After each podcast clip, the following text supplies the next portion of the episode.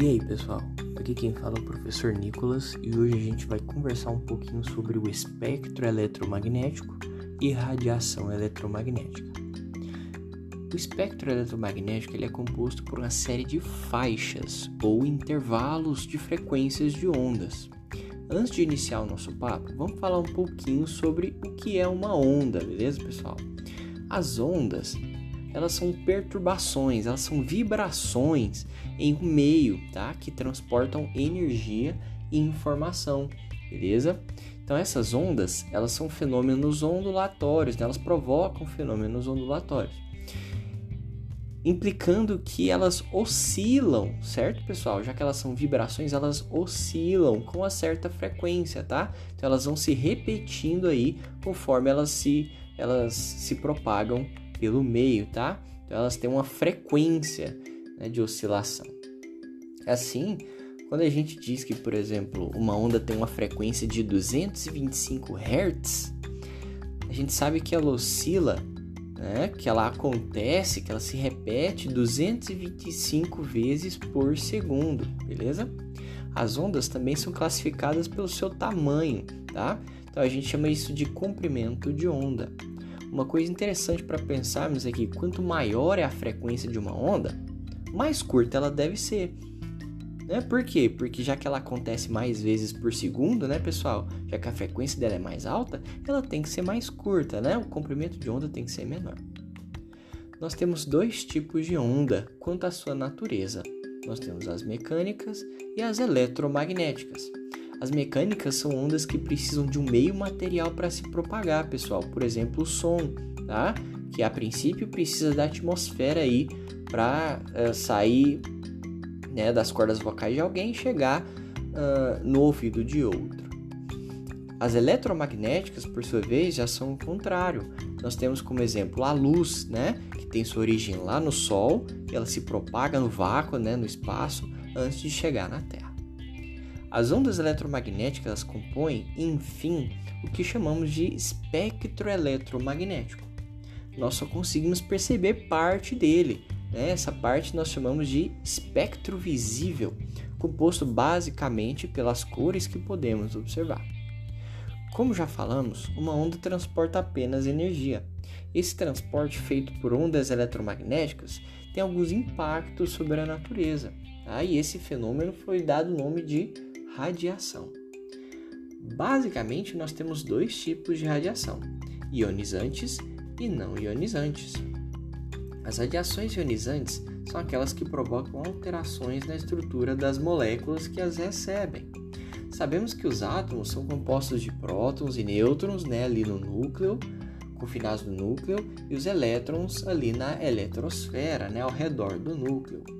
A incidência né, de radiações ionizantes mais fortes podem, por exemplo, fornecer energia suficiente para promover saída de elétrons, pessoal, dessa partícula, modificando então essa estrutura.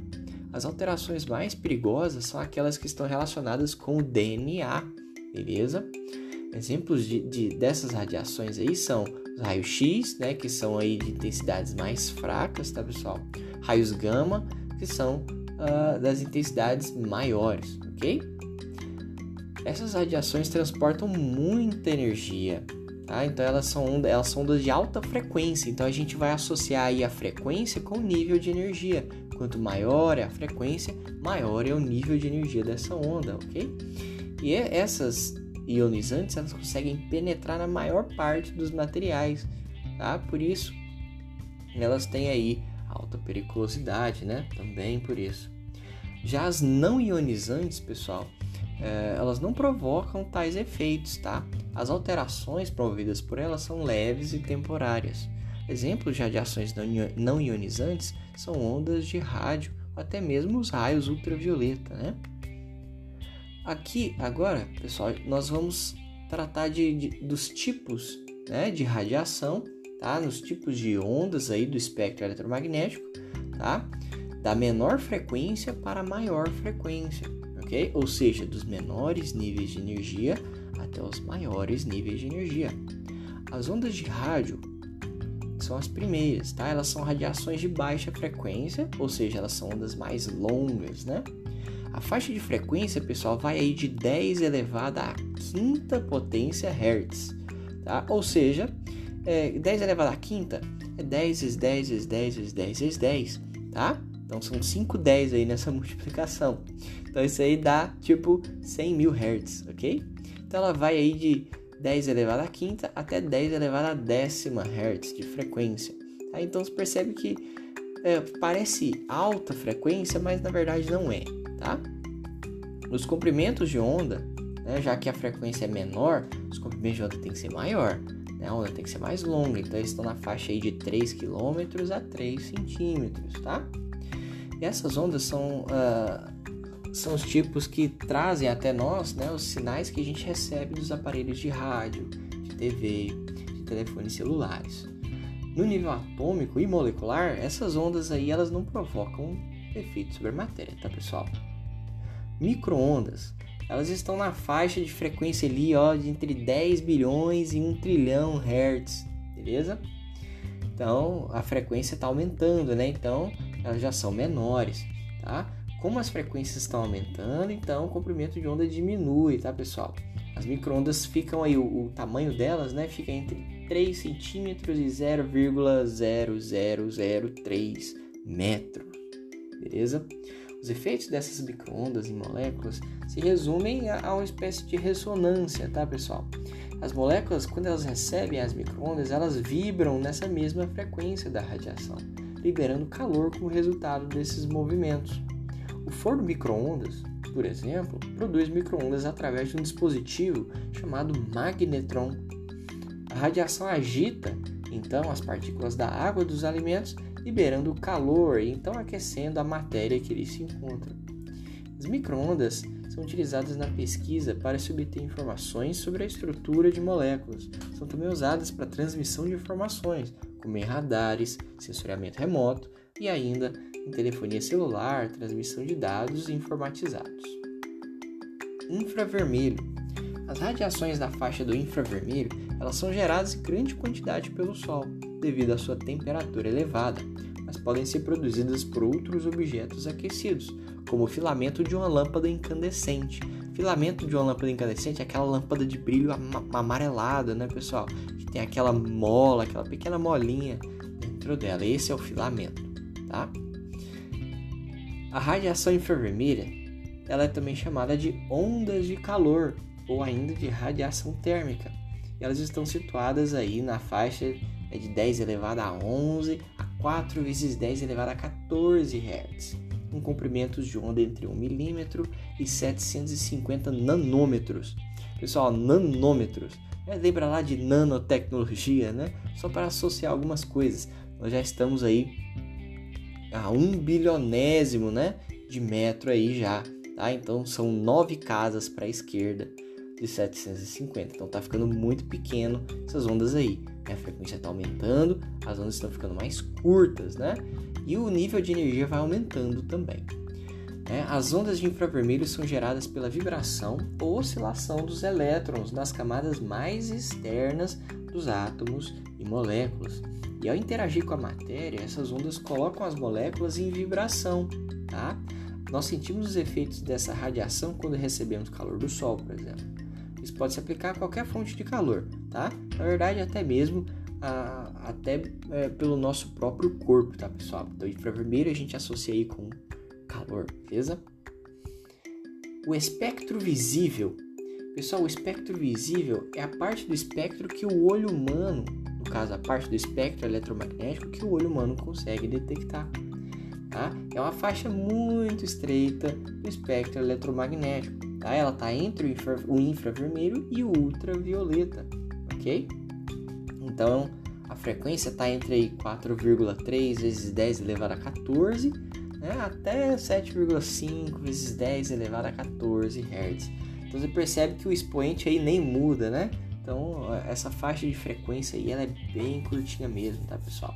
Os comprimentos de onda aí estão entre 750 a 400 nanômetros, tá? A nossa visão é o melhor exemplo da interação da luz visível com tudo aquilo que nos cerca, né, pessoal?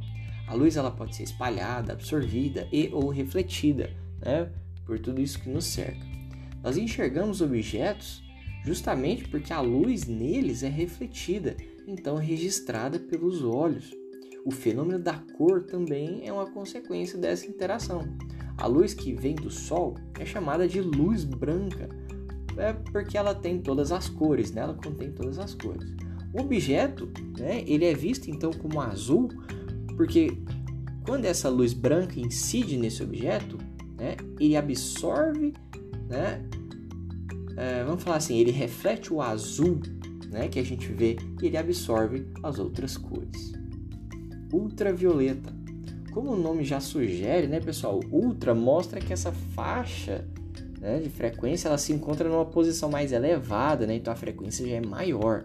Lembra que o, nível de energia tá, a gente associa com a frequência. Então, ultravioleta já tem um nível de energia bem elevado, tá? E o violeta, obviamente, refere-se à luz violeta, né, que é a última radiação visível aos nossos olhos.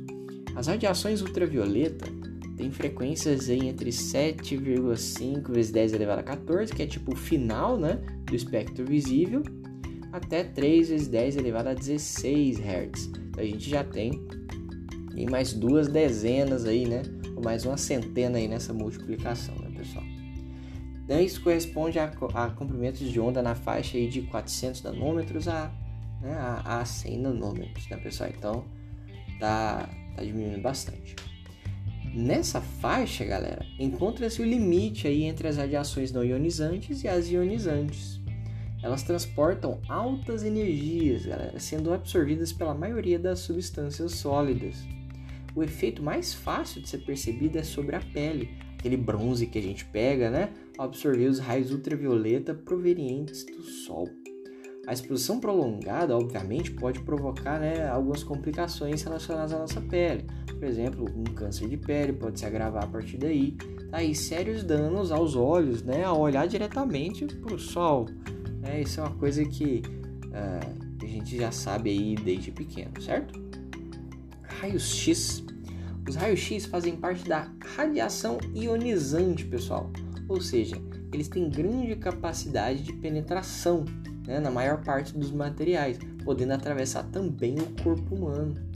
Utilizando equipamentos e técnicas apropriadas, os raios-x podem produzir imagens das estruturas internas do corpo para verificar doenças ou outros problemas.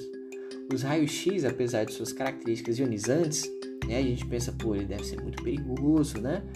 Uh, geralmente não faz mal, tá? A dose de radiação envolvida na maior parte dos exames né, é bem pequena, nos exames odontológicos é ainda menor. A maior preocupação em relação aos raios-x é com o número de repetições dos exames, né, num certo aí, intervalo de tempo. Os raios-x eles possuem aí, pessoal, a frequência entre 10 elevado a 16 a 10 elevado a 19 Hz, tá? Então aí a frequência já é bem elevada, tá, pessoal? Altos níveis de energia. E por fim, os raios gama, né? quem já viu o Hulk aí, né, já é um pouco familiarizado com, com os raios gama, né? Eles, elas são ondas eletromagnéticas, pessoal, emitidas por núcleos radioativos. Então não é todo material, né? É todo material que emite aí raios gama, beleza?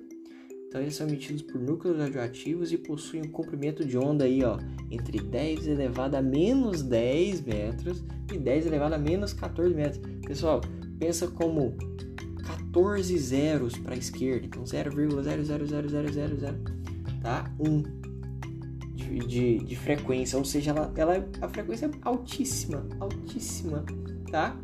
É, isso é o comprimento de onda, tá, pessoal? Então a frequência é altíssima, tá? Acima de 10 elevado a 19 Hz, tá? Acima de 10 elevado a 19. Então aí você já imagina 19 zeros para a direita, então altíssimas energias aqui dos raios gama. É, os raios gama eles podem ser utilizados né, para esterilização de materiais, por exemplo. Tá? Essa radiação ela é altamente penetrante, pessoal, sendo capaz de matar as bactérias presentes em produtos lacrados dentro de uma embalagem. Os materiais não se tornam radioativos quando expostos à radiação produzida aí por raio-x e gama, né, até um certo nível de energia. Porque os níveis de energia, né, no processamento desses produtos, pessoal, são muito pequenos, tá? Então, não é possível que eles se tornem radioativos a partir dessa exposição. Assim, a radiação ionizante, no geral, ela favorece a quebra da cadeia de DNA dos microorganismos com o objetivo de eliminá-los ou torná-los incapazes de se reproduzirem. Tá? Então, é, esse lance de quebrar a cadeia do DNA, é, nesse caso, é uma das vantagens, mas, no geral, é um dos maiores perigos da radiação gama, né, pessoal? Um acontecimento que todo mundo já deve ter ouvido falar foi o acidente radiológico do Césio 137, que traz consequências até os dias de hoje devido à contaminação radioativa. Pessoal, muito obrigado por terem ouvido esse podcast. Se ele ficou bom, dá, um, dá uma moral aí, beleza? Espero que vocês tenham gostado e até o próximo episódio.